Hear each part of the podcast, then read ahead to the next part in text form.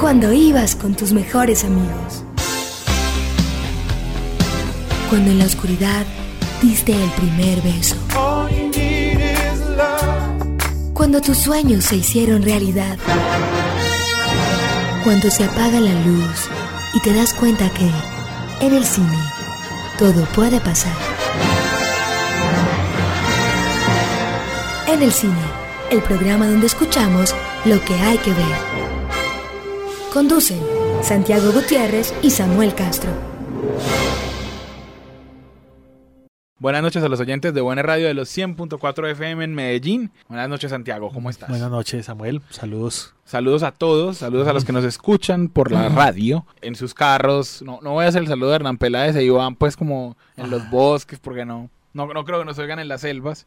Pero sí saludos a los que sacan un tiempito para escucharnos. Incluso en Mixcloud está el podcast y nos pueden oír donde quieran. O sea, bajan la aplicación y nos escuchan a través de su teléfono o de su tableta. Nos pueden escuchar en el momento que quieran, porque los programas están ahí todos, incluso pueden hacer búsquedas hacia atrás de un, de un montón de programas que ya tenemos al aire. Nos escriben a... ¿Cuál es que es el Twitter? San Gutiérrez J. El mío es arroba Samuel Escritor. Ajá. Y el saludo de hoy es muy especial porque es para nuestros seguidores en Mixcloud.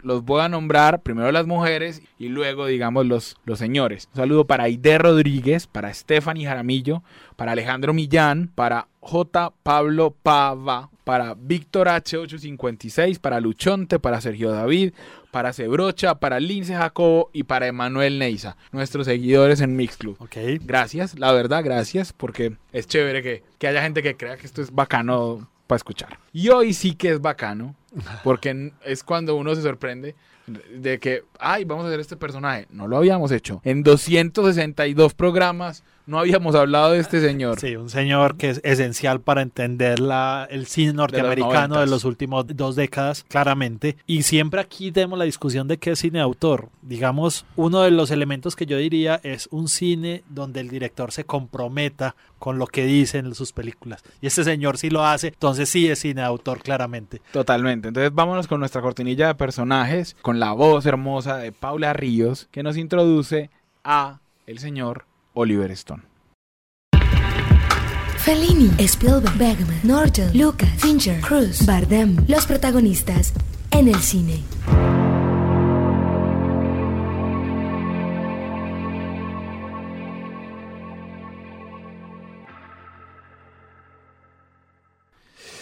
Santiago, sí, es señor. que Oliver Stone es. Señor William Oliver Stone. Exactamente, neoyorquino. Neoyorquino, realmente no tan comprometido con el cine norteamericano como su maestro Martin Scorsese. Maestro sí. literal que le dio clases. Sí, eso, eso fue uno de esos datos buenos. Qué sí. bueno recibir clases de Martin Scorsese. Eh, un director que tiene tres premios Oscar. Sí, señor. Uno por guion, por mejor guion. Dos por director, ¿cierto? Sí. Sí, y que sus películas no pasarán inadvertidas ni para la industria ni para la gente. O sea, ahora vamos a hacer un recorrido y todas las películas o casi todas han tenido alguna polémica. Sí. Algún detallito. Sí, eh, uno podría decir de pronto que, que, Oliver Stone ha perdido fuerza, pero no es que haya perdido fuerza, sino que ha ganado en sus convicciones políticas. Sí, se ha comprometido más, tal exceso. vez en exceso. Sí. Y al, entonces su cine, cuando se vuelve panfletario, entonces Ajá. uno ya no le cree tanto, digamos. Cuando se pierde ese balance que Así tenía es tan agradable del cine de Oliver Stone entre preocupaciones políticas, digamos, y, y, pensamiento social y puro cine, o sea, puro cómo se ve, uh -huh. cómo lo muestro, cómo, desde qué ángulo lo enfoco. Sí. Eso, Una filigrana del buen director. Total. Sí, digamos, eh, como lo dijiste, nace en Nueva York, eh, hijo de Jacqueline y Louis Stone. Louis era un corredor de bolsa. Digamos, ahí podemos ver una relación con su clásico Wall Street.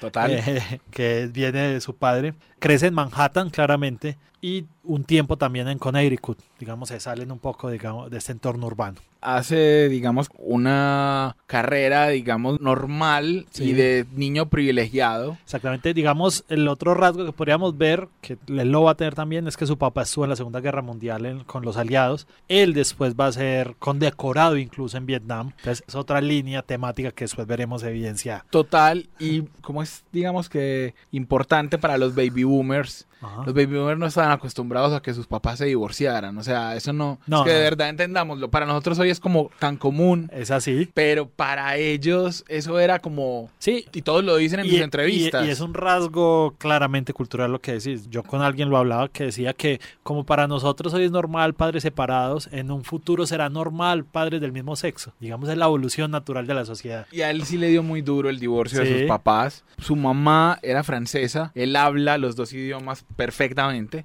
Entonces, digamos que eso le permitió incluso pasar temporadas en Francia. Por supuesto, no tenía un mal vivir siendo su papá corredor de bolsa. Así que él estudia, comienza la carrera en Yale que es una super universidad. Ajá, una de las más importantes de Estados Unidos. Claro, estamos hablando de que, de que Oliver Stone fue compañero de George Bush Jr. es decir, George Bush Jr. George W. Que ahí viene otra conexión con su cine porque de él haría una biopic que se llamó W. W, exacto. Y él, digamos que aunque está en Yale, no se siente bien, se retira, se va a trabajar como en un mercado por allá, no sé si en París, pues se va como a hacer de esas aventuras, digamos, que tienen los pelados, vuelve e intenta, ah, no, ya me acordé, él se va a enseñar en un colegio. Exactamente. Él se va a enseñar en un colegio y vuelve e intenta y vuelve y renuncia, porque ahí es cuando se va para el ejército, ¿cierto? Exactamente, ahí digamos ya estamos llegando a los 60, 70 y Vietnam está en su máximo apogeo. En junio del 65 a los 19 años se va para Saigón como parte, o sea, al, guerra, pues, prácticamente, a, dar bala, para que lo digamos de manera coloquial. No es que se va a un hospital o a un cargo administrativo, él va allá a la 25 División, de, infantería. y digamos por su heroísmo recibe el corazón púrpura dos veces que y, la estrella de bronce. que es la máxima distinción que da a los marines digamos el gobierno norteamericano. Yo quiero leer una biografía de Oliver Stone porque es que ahí iba a decir la guerra es muy importante para él y a veces me, a mí a mí siempre siempre Santiago sabe a mí siempre me da un poquito de rabia cuando la gente denigra automáticamente el ejército. La posición de él es súper crítica del ejército, claro, pero está orgulloso de haber pertenecido. Exactamente, porque a pesar de que llegaba representante eh, al gobierno norteamericano, digámoslo así, o al ejército, desarrolló también en, en esta experiencia, le desarrolló como de sentido, digamos, social y patriótico y social también, porque vio, digamos, las atrocidades de la guerra digamos una de primera mano de primera mano y, y es muy crítico ante él y sobre todo la guerra de Vietnam. Tanto que hay un episodio, si se acuerdan, en Platoon, por ejemplo, en el que Charlie Sheen hace que no violen a una muchachita. Así es. Y se dice, él no lo ha confirmado, pero, pero lo ha dicho en conversaciones, que eso está inspirado en un hecho real de que le pasó a él en el ejército. Entonces, digamos que el cine de Oliver Stone tiene que, así como mejor dicho, así como el cine de Scorsese está influenciado por esa cinefilia brutal que le causó la enfermedad que lo encerró en el apartamento, el cine de Oliver Stone es aguerrido, fuerte, está buena esa descripción, intenso, precisamente por, por esa por esa experiencia. Y no solo cuando habla de la guerra, o sea, cuando ves The Doors, está hablando de, una biografía de Jim Morrison, claramente es aguerrida y es intensa. Cuando habla de JFK, que es un digamos, thriller judicial, también tiene ese compromiso. Sí, uno no, es decir, uno puede decir muchas cosas de una película, es más, la principal crítica a Alexander es tal vez la crítica más grave que uno le puede hacer a una película de Oliver Stone. Y es que es aburrida, es que es lenta, es, que es harta, digamos. y el cine de Oliver Stone no es así. Eh, Absolutamente, bueno. Vuelve de la guerra y estudia en la Universidad de Nueva York. Ahí es donde eh, se gradúa en el 71 en Bellas Artes. Ahí es donde Martin Scorsese es uno de los profesores. Y ahí es donde comienza a hacer, digamos, sus primeros experimentos como director de cine y a escribir. Claro, como muchos directores, cuando, o sea, y eso es algo, por ejemplo, que no se ha experimentado acá pero como muchos directores, Oliver Stone ensaya en un cine que permite a los directores sin experiencia probarse, que es el cine de películas de horror. Ajá. Entonces hace dos que se llaman Seizure y The Hand, la mano, Después hizo que Mad of Martinique. después hizo Salvador, eh, Salvador, ya estamos llegando a los 80. Tuvo dos nominaciones. Salvador creo que es un documental. No, no, no. No, Salvador estoy seguro que no. Salvador ah, es con James Woods. Ah, bueno, Salvador. No, sí, tienes razón. Me confundí después con los. Pero sí, Salvador es, las, es donde ya sorprende porque tiene dos nominaciones al Oscar en su tercera película. Y después le da la entrada a Platoon, que digamos es una película que ya sí lo rompe porque Platoon tiene ocho nominaciones a los Oscars, de las cuales gana cuatro cuatro nominaciones a los Globo de Oro, de los cuales gana tres, tres nominaciones a los BAFTA, de los cuales gana dos. Sí, O sea, so- es la película del año, Sí, total, claramente. del total. año 80 y- al 86. Digamos, toma además un riesgo con Charlie Sheen, que era, digamos, un actor desconocido. La primera opción era Emilio Esteves, su hermano, que sí estaba muy posicionado. Pero, digamos, al no estar Charlie, y también dispara la carrera de Charlie Sheen, que no era tomado muy en serio hasta de momento. Era como el hijo de Sí, el hijo- Martin Sheen. el hijo Calavera. Calavera. El hijo Calavera de Martín. No, iba a decir, Santiago, primero que tiene muy buen gusto siempre, o sea, uno de los, para mí, más acertados que veo yo que se le ha ido esa habilidad, pero cuando era joven, una de las cosas más acertadas era su ojo para el casting. Sí, porque el, el de William Defoe, por ejemplo, en Eh, es, Platoon, es- es brutal. es muy buena. y lo tiene desde el principio. Sí. En The Hand, esa película, actúa Michael Caine. O sea, Michael Caine aceptó actuar con un director que tenía Una un par de, película una antes. película antes de eso. Sí. Y solamente no quería dejar pasar que escribe su primer Oscar, se lo gana porque Oliver Stone escribe, ojo, ojo a esta combinación, escribe el guion de Expreso de Medianoche, Sí. con el que se gana su primer Oscar como guionista, escribe en el 78, escribe Conan el Bárbaro del 82. Ah, bueno, sí, aquí estábamos haciendo un recorrido de su cara como director, pero vale decir que tenía esos créditos que estás diciendo. Y, a- y Bueno, ahí se hace amigo de. Coescribe Conan el Bárbaro con, Con John Milius. exactamente. Ahí se hace muy amigo de Escribe. Scarface, clásico del cine. Que recuerden que Scarface es un remake de una película de los 30.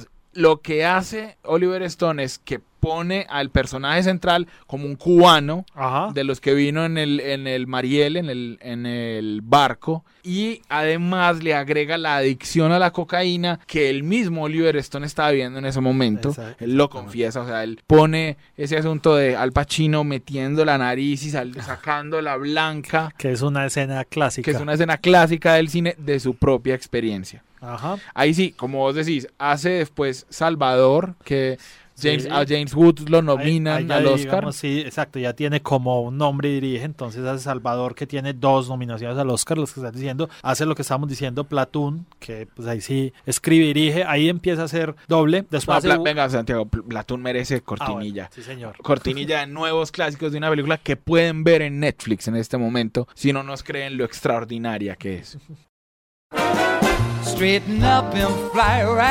Nuevas viejas películas. Straighten up and stay right. De los nuevos clásicos se habla en el cine.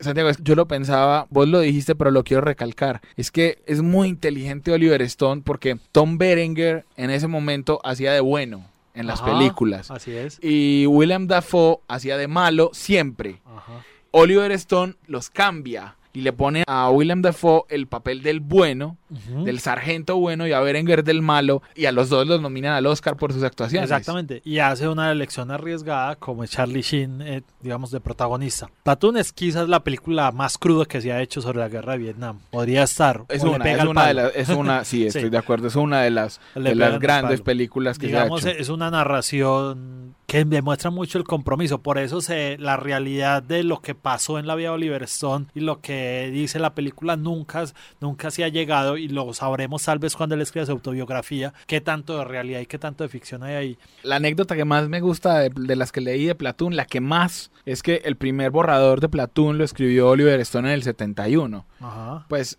muy recién llegado de, Claro, de- de la guerra. Caliente. Tenía, lo tenía caliente. Lo escribe y se lo manda a Jim Morrison Ajá. para que Jim Morrison fuera el protagonista. Ajá. Encuentran el guion de Platoon cuando Jim Morrison se muere. Lo encuentran en la habitación, lo estaba leyendo. Bueno, Sí. obviamente la vida lo llevará otra vez a Jim Morrison. Pero Otra vez. vos a Jim Morrison haciendo el papel de Charlie Sheen. Hubiera No, sido. no, o sea, no hubiera sido malo. O sea, No, hubiera tenía- sido. Vuelvo a lo mismo, tenía buen ojo. Oliver Sí, Stone. no, y vamos a ver en su carrera y creo que las películas de Oliver Stone son determinantes en la carrera de sus protagonistas a partir de ese momento. Lo que vos decís, los actores quieren trabajar para Sí, claro, porque es que al año siguiente hace Wall Street, determinante para eh, Michael Douglas.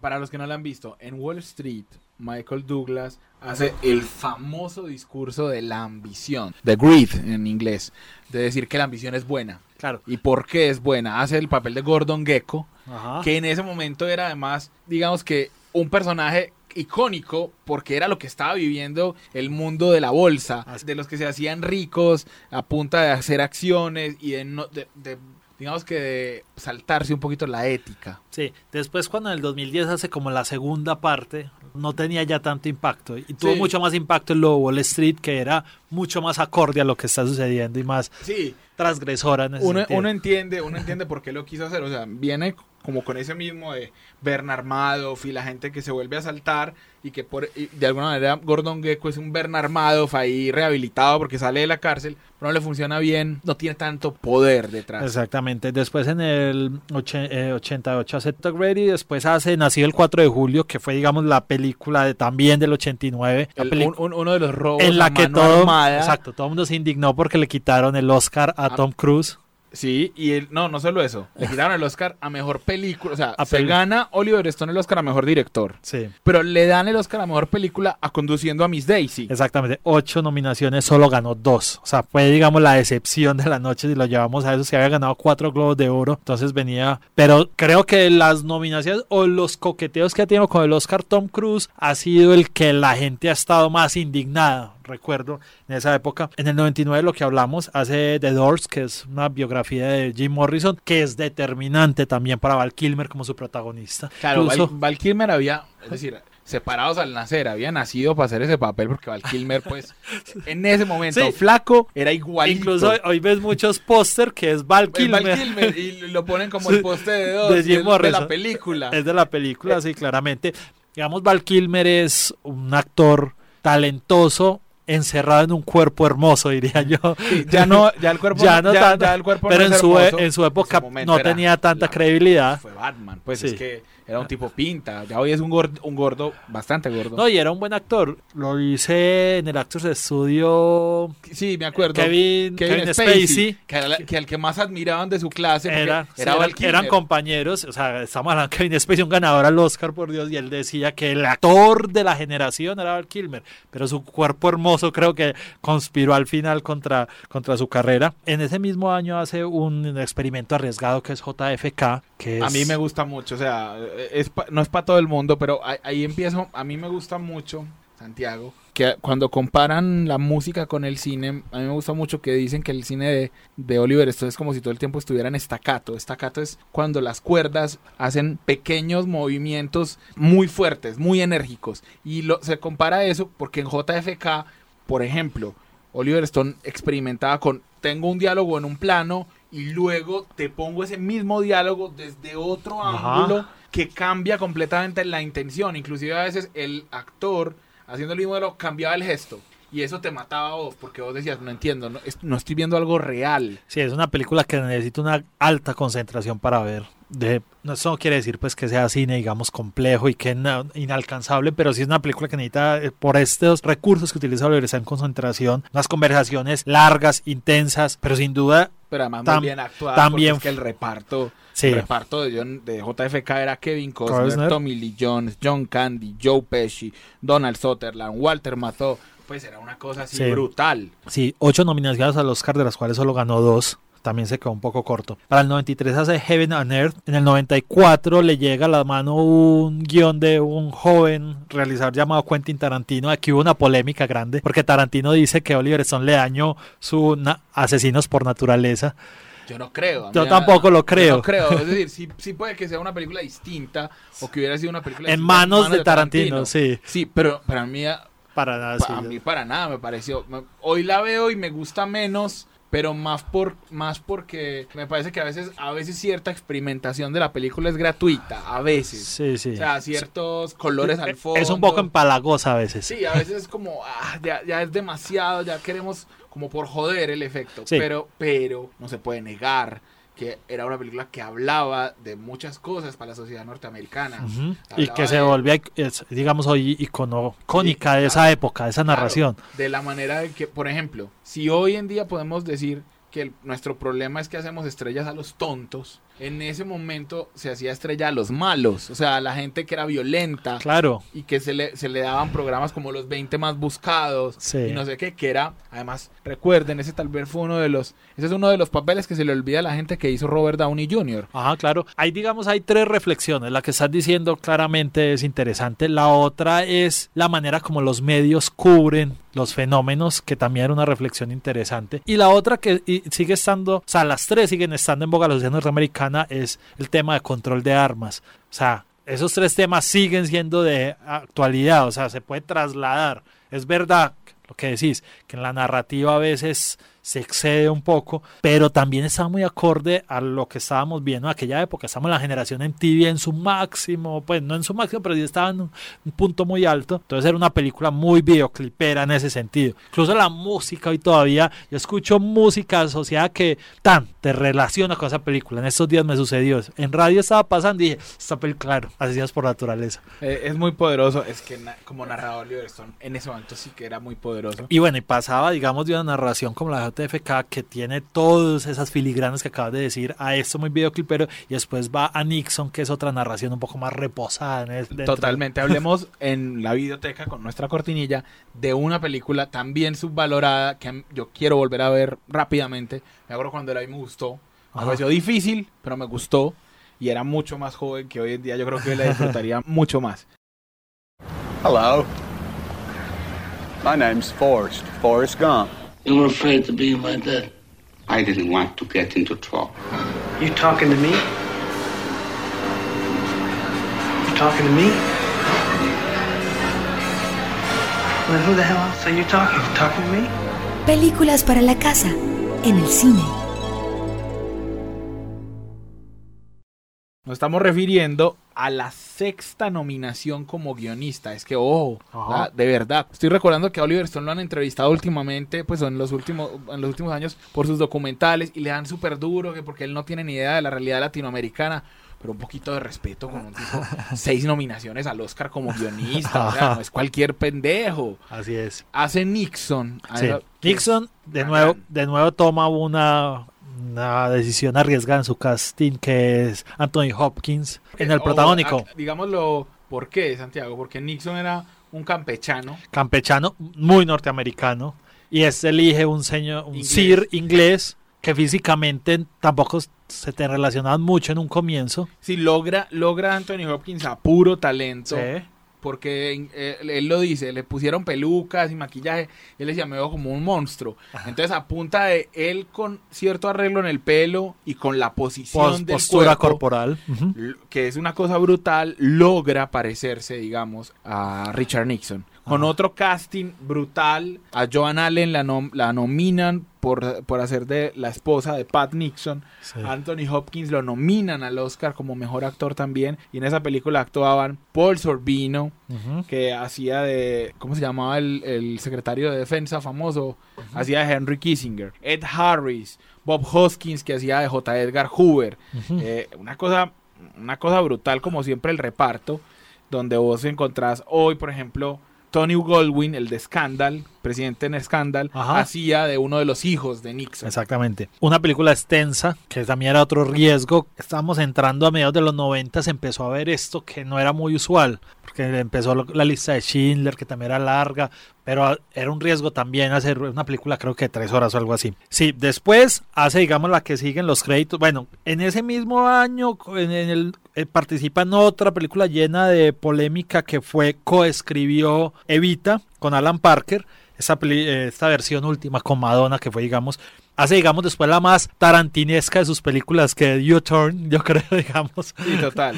Y después, Después hace Any, Any Given Sunday, que es esa película de una- fútbol una- una americano. película que, ojo, apela a lo más patriótico en el deporte para los norteamericanos, que es el fútbol americano. Es una película que a mí no me gustó tanto, pero que visualmente Sí. es impecable, impecable. O sea, véanla solamente para para mirar lo que, lo que hace visualmente Oliver Stone. Sí, bueno, ya hace el biopic de Alexander y W que lo dijiste y los alterna con este compromiso ideológico que hemos dicho, que es South of the Border, que habla de Chávez, comandante que es con Fidel Castro. En fin, asume una posición de apoyo a la izquierda latinoamericana muy profundo y a veces eso se le ha criticado bastante. Pero claro, volveremos a hablar de él porque hay más historias, no sé, creo que se nos quedaron un montón de historias entre el tintero. Claro. Volveremos a hablar dentro de él dentro de muy poco porque dirige Snowden. Una de las más anticipadas de, en este momento que se esté rodando en Hollywood. Así que de Oliver Stone vamos a seguir hablando y vamos a seguir oyendo y vamos ahora a escuchar una canción, Santiago. Nunca, no sé cuántas veces hemos puesto Queen en este programa, pero creo que son pocas. Pocas. Pocas. pocas. Por fin, con Oliver Stone se nos da el chance de poner, no se me preocupe, Jorge, es una canción cortica, muy cortica. Vamos a escuchar We Will Rock You, que suena en Any Given Sunday y que de alguna manera define el cine de Oliver Stone. Eso es lo que hace él. Intenso, aguerrido, Total. duro y a la cabeza. Sí, co como con piedras nos pega. Nos escuchamos dentro de ocho días aquí en el cine.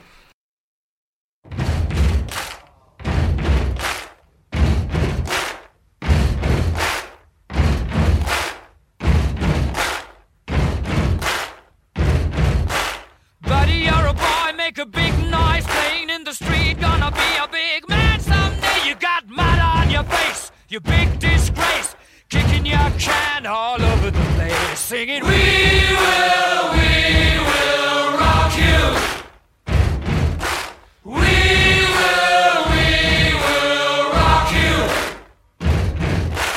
Buddy, you're a young man, hard man, shouting in the street. You're gonna take on the world someday. You got blood on your face, a big disgrace, waving your banner all over the place. We will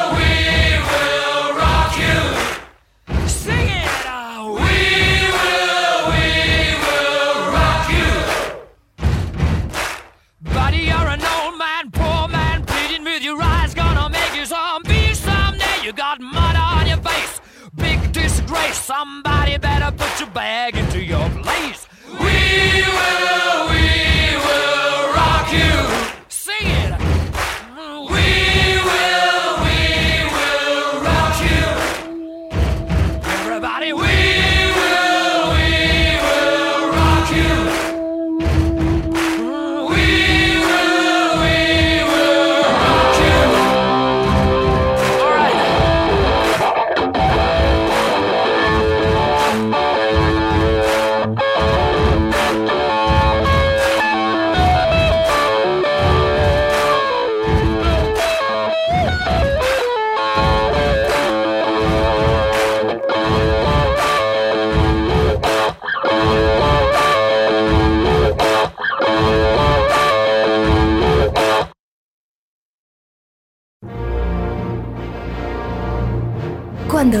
con tus mejores amigos. Cuando en la oscuridad diste el primer beso. Cuando tus sueños se hicieron realidad. Cuando se apaga la luz y te das cuenta que en el cine todo puede pasar. En el cine, el programa donde escuchamos lo que hay que ver. Conducen Santiago Gutiérrez y Samuel Castro.